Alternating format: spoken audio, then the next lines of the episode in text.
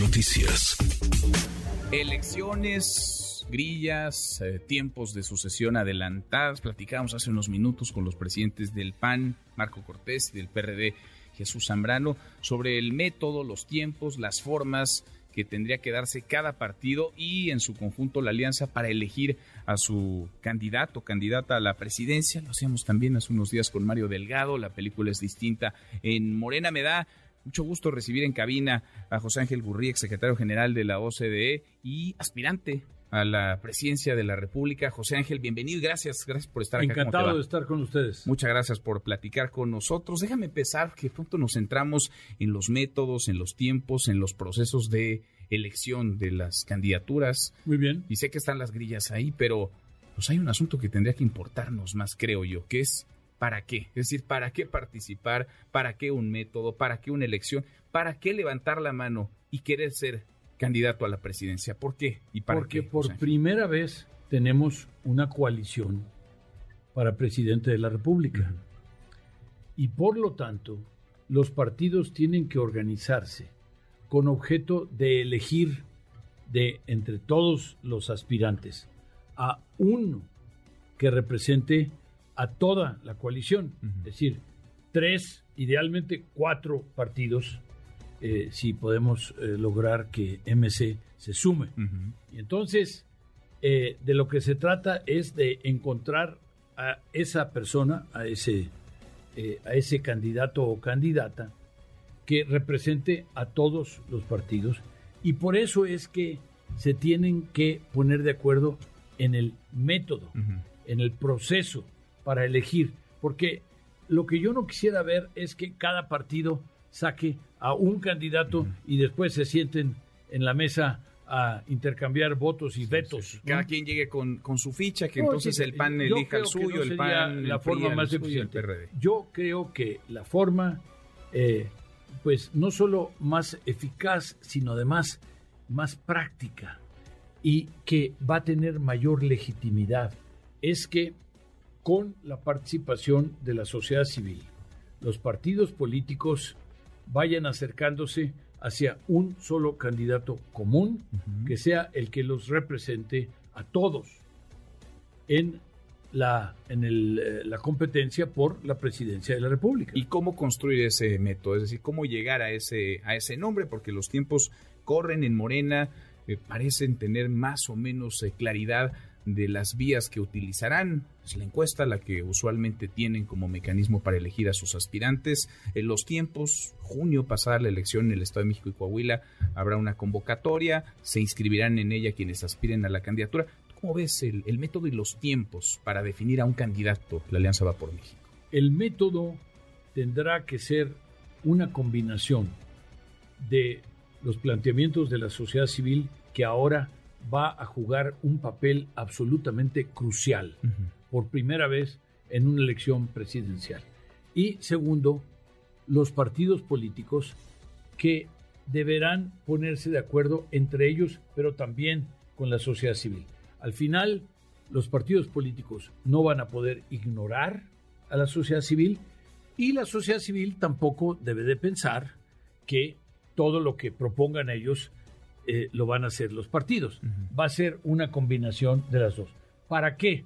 Para tener un solo candidato legitimado vía el proceso con objeto de que represente a la coalición ante el candidato o candidata de la del, del gobierno. Vamos a escuchar si te parece lo que decía ayer, lo declaraba el presidente nacional del PRI, Alejandro Moreno Cárdenas a propósito de 2024 del proceso para elegir al, candidato. La voz de Alito.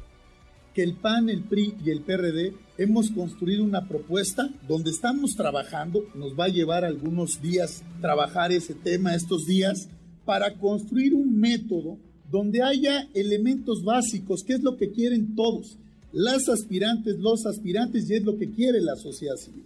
Un método transparente, equitativo, democrático, representativo, donde jueguen varios elementos, donde haya debates, debates para contrastar, donde haya mediciones en encuestas y cuente, donde hay un proceso, hay propuestas de un consejo electoral también para que se voten y voten en urnas. Entonces tenemos que decidir un método que construya esa fortaleza para ser competitivos. Eso decía Alejandro Moreno Cárdenas. Platicamos con Marco Cortés hace unos minutos. Él ponía, digamos, tres condiciones. Uno, que hubiera conocimiento social, por lo menos el 40% de reconocimiento de la persona para que pudiera continuar en el proceso. Dos, que tuviera una intención de voto, digamos, eh, competitiva. Y tres, y es lo que ha generado más eh, ruido, que cada uno de los aspirantes, de las aspirantes, reúne al menos un millón de firmas para participar en el proceso. ¿Tú cómo ves las cosas? Es temprano.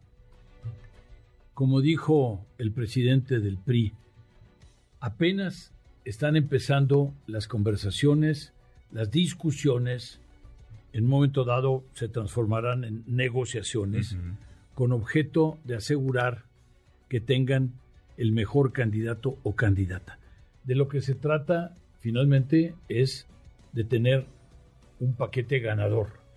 Y cuando estoy hablando de un paquete, quiere decir un candidato a la presidencia con candidatos a todos los demás eh, a las gubernaturas, a las nueve gubernaturas que están en juego, pero además eh, todos los diputados, todos los senadores, eh, muchos regidores, etcétera. Estamos hablando de miles y miles de candidaturas y todas van a estar en juego y por lo tanto se tiene que tomar en cuenta todas ellas. Pero lo de no solo firmas. no solo la parte de la, de la presidencia. ¿Lo, ves bien? ¿Lo ves viable? Porque imagina que se inscriben 10 o quieren 10 y llegan con 10 millones de firmas, cada uno de los aspirantes un millón. ¿Quién va a revisar? ¿Cómo se va a revisar? Dices, es temprano. Pero, pero ¿cómo, ver los tiempos? Porque Morena van acelerados. Específicamente, tú te refieres específicamente al requisito del millón de firmas. Sí, sí. No, bueno, yo estoy hablando de que es temprano en cuanto a que al están discutiendo y no necesariamente va a implicar que haya eh, como requisito el millón de firmas. Pero Vamos a ver. ¿En, serio es temprano? A ver, llevamos escuchando un año al canciller Marcelo Ebrard. En cuanto al proceso de los partidos para platicar y ponerse de acuerdo sobre un método. ¿No les van a comer el, mandado? El, tema de, los tiempos, obviamente, urge desde, el, desde el punto de vista de que solo quedan pues escasos 13 meses para eh, el momento de las elecciones y por lo tanto, eh, como los eh, candidatos del gobierno pues lleva ya mucho tiempo placeándose por toda la República, el propio presidente ha hecho algún exhorto claramente de tipo electoral, pues entonces obviamente hay que ponerse de acuerdo lo más pronto posible con objeto de poder elegir a esta persona, al el candidato o la candidata que represente a toda la coalición. ¿Para cuándo? ¿Tú crees que para cuándo tendrían que tener reglas mínimas para, para justamente definir el, tema el tema hoy con los medios y tú eres un experto en, los medios. La radio llega a todas partes. Eh, las redes llegan a todas partes. Eh, la televisión llega a todas partes. En fin si tú juntas las redes y la radio y la televisión y, pues, estamos hablando de la posibilidad de llegar a millones, decenas de millones de personas en México en muy poco tiempo.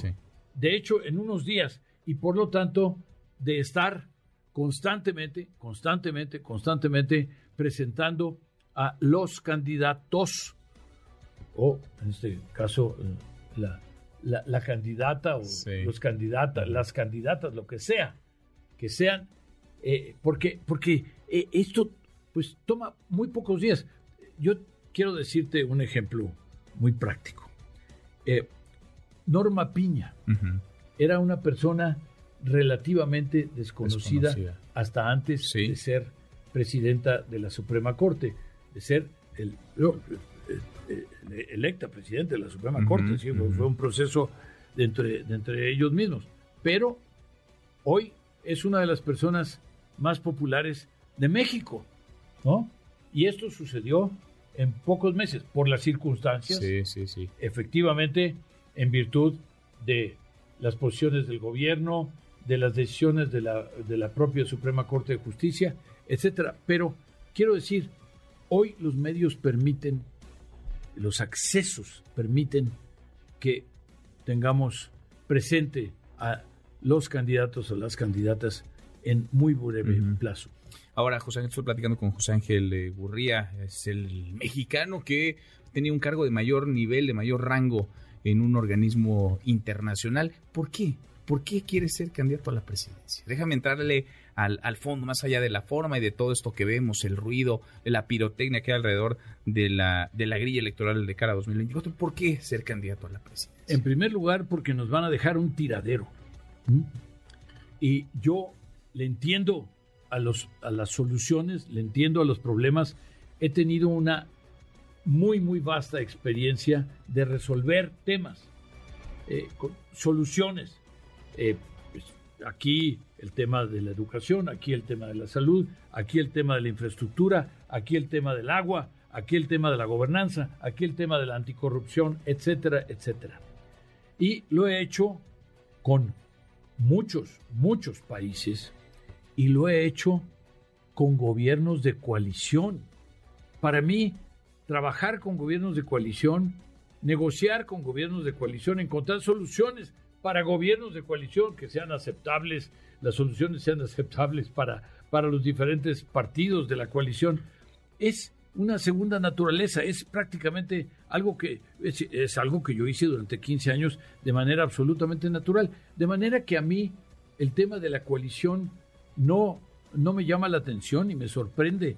Es lo normal, pero ya llegó el tiempo para México. Ya es tiempo de que México tenga un gobierno de coalición. Y los gobiernos de coalición son intrínsecamente más estables, son intrínsecamente mejores en cuanto que no hay ocurrencias, en cuanto que no hay arbitrariedades, en cuanto a que son más democráticos son más abiertos, se discuten mucho más los temas antes de tomar una decisión. Eh, en un gobierno de coalición no habría habido nunca la cancelación del aeropuerto de Texcoco. Y, muy probablemente no se habrían aprobado algunas de las obras de infraestructura más importantes que ha emprendido este gobierno, simple y sencillamente porque no se pagaban solas, no se justificaban desde el punto de vista del gasto público. Te ves en la boleta entonces, te ves en 2024 y te ves arropado, abanderando una, una alianza, una alianza de partidos. Una coalición. Una coalición. Que no es lo mismo. Un gobierno de coalición, pero es una alianza, partidista. Una alianza partidista para ganar, sí, pero una coalición va más allá. Una coalición quiere decir que se pongan de acuerdo los partidos también en las principales propuestas de políticas públicas. Sí que, van a presentar. Suena bien y suena sensato, pero a veces los partidos no pueden ponerse de acuerdo ni entre ellos mismos. Sí, pero necesitan hacerlo y estoy convencido, he hablado con todos los partidos, he hablado con eh, el, presidente del PRI, el presidente del PAN, el presidente del PRD, el presidente de MC, eh, y yo te diría que en todos los casos lo que quieren es el bien de México. Eso lo comparten todos.